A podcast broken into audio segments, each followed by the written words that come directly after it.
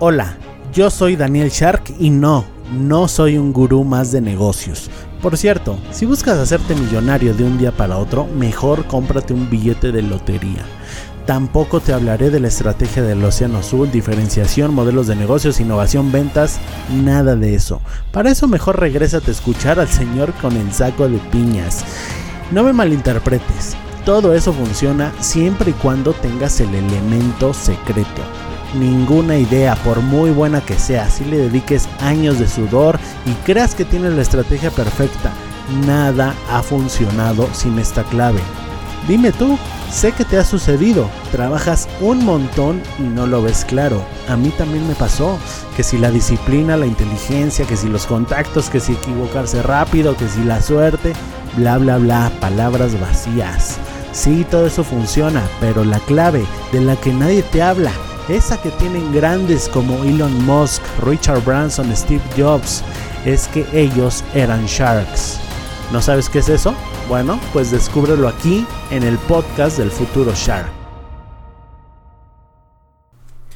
Una vida dedicada al placer. Es un título atractivo, ¿no? Pues en este capítulo yo te voy a dar mi punto de vista acerca de este tema. Y la pregunta es, ¿es posible tener una vida 100% dedicada al placer? Donde no hagamos cosas que no nos gustan, tareas desagradables, actividades que no nos cansen o que no nos produzcan cierta repulsión, cierto asco, cierta flojera, cierto desgano, etc. Y lo más importante, ¿es este estilo de vida sostenible a largo plazo? ¿Sería siquiera posible? Bueno, pues pon atención porque yo te respondo. Hace poco escuché de la boca de una persona a la que admiro la siguiente frase. Decía más o menos así, soy un hombre que persigue sus objetivos y estoy tan enfocado en ellos que ya no hago nada que no quiera, ni me relaciono con nadie que yo no quiera y en resumen, ninguna situación me elige a mí, yo elijo cada una de las situaciones que vivo. ¿Te fijas en lo poderoso y atractivo de esa frase? Es una frase magnética. Tiene incluso su propio carisma, ¿no? Como dicen por ahí. Pero a la vez, sacada de contexto, puede generar mucha confusión y malos entendidos. Mira, yo creo que la intención de esta persona es eh, la mejor. E, esta persona tiene buenas intenciones al mencionar esta frase. Sin embargo, todo tiene dos caras en esta vida. Recuerda, nada es blanco o negro. Dos o más caras, ¿eh? Nada es blanco o negro. Hay grises y varios matices de grises. Y específicamente con esta frase yo no concuerdo. Y ahorita te voy a explicar por qué. Mira, el año pasado yo veía eh, una serie de Netflix que se llamaba El Show de los Setentas. ¿La conoces? Es una serie cómica, la cual está muy buena, ¿eh? te la recomiendo si te quieres reír y relajar un rato. Pues bueno, resulta que uno de los personajes, el señor Red Foreman, es una persona áspera, rígida, que parece siempre estar encabronado con la vida y que trata con mucha severidad a su hijo.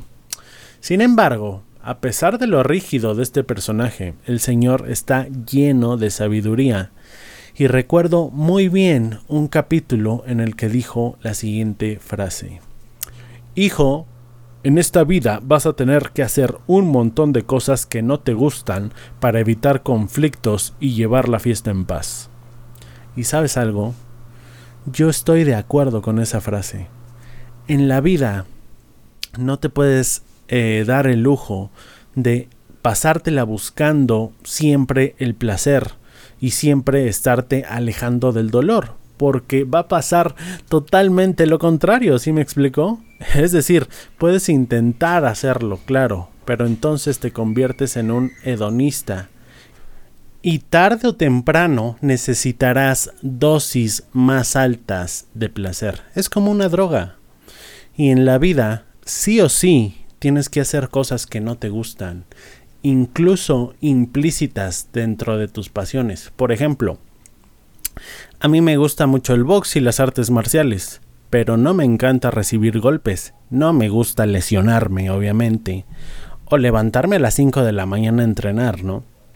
O ciertas rutinas de calentamiento que la verdad me aburren. Pero cuando tomas tracción es cuando dices, wow, ¿cómo es que no hice esto desde antes? Y todo el dolor, todo el dolor que involucra esa actividad valen la pena. Yo creo que ahí está el, el secreto, ¿no? Pero bueno, no me desvío, pues lo mismo es con otras áreas de tu vida que te apasionan. Puedes nombrarme la que sea. Eh, ¿Qué te gusta? Elige la actividad más placentera del mundo. Vamos a poner, por ejemplo, hacer el amor, ¿no? O tener una relación sexual con alguien. Eh, bueno, iba a decir del sexo opuesto, pero si es de tu mismo sexo, eh, aquí no discriminamos. En fin. Bueno, hacer el amor. Pues para llegar a hacer el amor está implícito tener que hacer un montón de cosas que no te gustan, como por ejemplo si no tienes pareja, conseguir con quién, lo que trae consigo aceptar un montón de rechazos, que te, den, que te den el teléfono, que si no es el verdadero, pues bueno, es otro golpe a tu autoestima, o si te dan el teléfono, quizás escribas y escribas y nunca más te contestan, hasta que consigues por fin una cita y vas a la cita y te compras ropita nueva, lo cual, lo cual implica un gasto, implica que distraigas, que te distraigas de tu trabajo, de tus estudios o de ambos, implica que tengas que dejar de ir al gimnasio quizá ese día.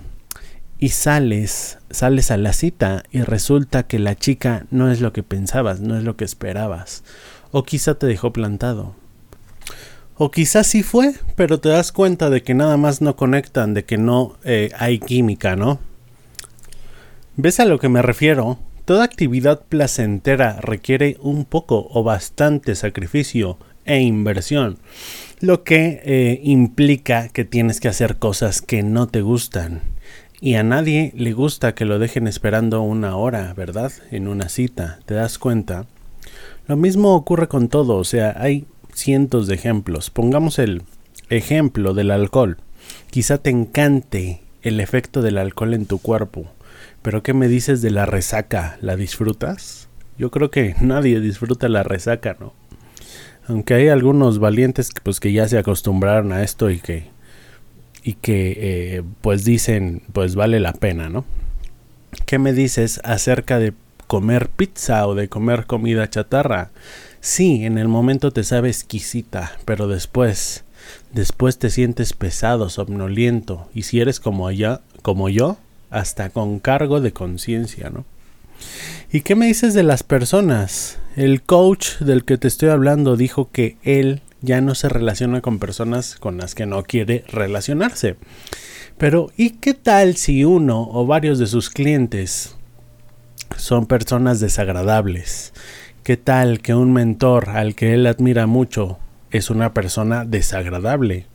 ¿Qué tal si tu maestro de box o, de Muay Thai es una persona desagradable o tu maestro en la escuela o tus compañeros o lo que sea, ¿no?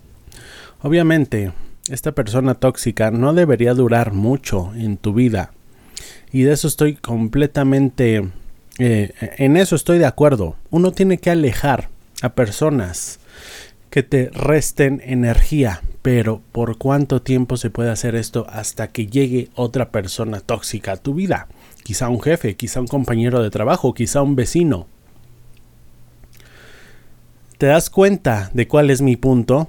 Puse como ejemplo actividades que eh, parecieran ser placenteras, pero si te pones a ver el contexto, cualquier cosa placentera en esta vida tiene su dosis de dolor. Por lo cual mi respuesta es un rotundo no. No se puede tener una vida basada en placer. Siempre habrá que lavar el baño, lavar ropa, sacar la basura, hacer contabilidad y hacer un montón de cosas que no te gustan, ni modo. Pero sabes qué, esta no es una oda al pesimismo, no, al contrario. Yo te quiero dejar las cosas bien claras. Ser realista, pero un realismo optimista. Y sabes qué, al final ese balance es lo que hace a la vida interesante. Ese sube y baja, porque si todo fuera placer, si todo fuera placer, además de ser súper aburrido, los humanos no tendríamos un parámetro para diferenciar los momentos de placer de los momentos de más placer o de dolor. Bueno, supongamos que el dolor no existe, pero todo sería plano. ¿Cuándo disfrutas más un vaso de agua? Cuando estás normal en tu casita bajo techo y básicamente haciendo nada, o cuando vas caminando bajo el sol durante horas y estás a punto de deshidratación. ¿Cuándo lo disfrutas más? Pues bueno, eso es, los momentos de dolor transforman a los pequeños placeres de la vida en grandes eventos, los hacen sobresalir, los hacen destacar. Así que asume que en esta vida tendrás que hacer un montón de cosas que no te gustan y eh, convivir con personas con las que no quieres convivir, etcétera, etcétera, etcétera. Porque entre más rápido lo aceptes, paradójicamente, más fácil será tu vida. Y cierro con una frase de oro. La vida no se hace más fácil, pero tú sí puedes volverte más fuerte. Eso es todo, que tengas un excelente día, tarde o noche y sígueme en Instagram.